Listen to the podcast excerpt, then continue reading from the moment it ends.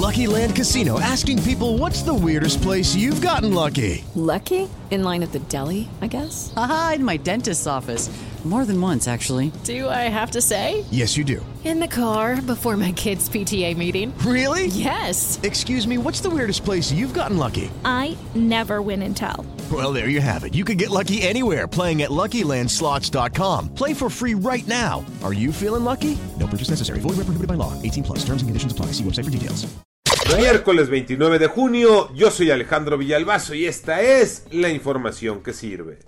El tráiler de la muerte pasó por dos retenes en los Estados Unidos y nadie identificó que llevara a ese número de indocumentados.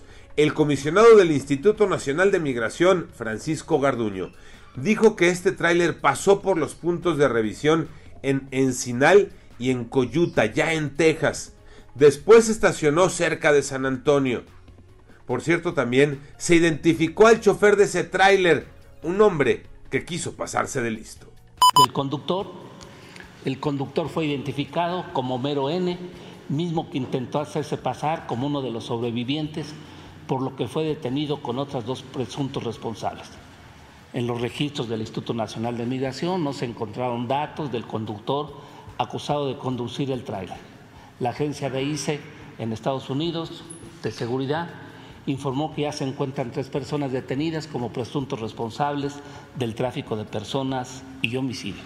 Las placas, los logos, las licencias del tráiler, todo eran falsas, eran documentos clonados. ¿Llegamos ya o no a la quinta ola, Iñaki Manero?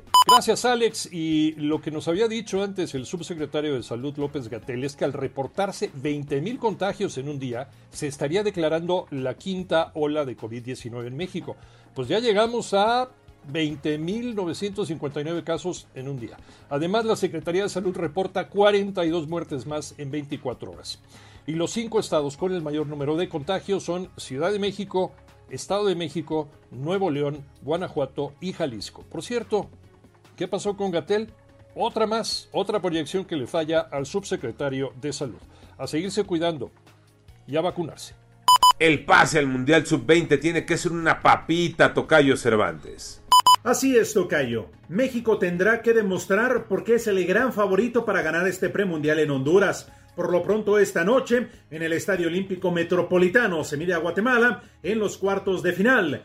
De ganar este partido, estaría amarrando su boleto para la próxima Copa del Mundo en el 2023, con sede en Indonesia. Y en semifinales ya, de ganar, estaría amarrando el boleto para los Juegos Olímpicos de París en el 2024. Por ello, la importancia de que esta noche México, además de jugar bien, gane y se consolide como uno de los más importantes equipos en el área de CONCACAF. Yo soy Alejandro Villalbazo, nos escuchamos como todos los días de 6 a 10 de la mañana, 88.9 y en digital, a través de iHeartRadio. Pásenla bien, muy bien, donde quiera que estén.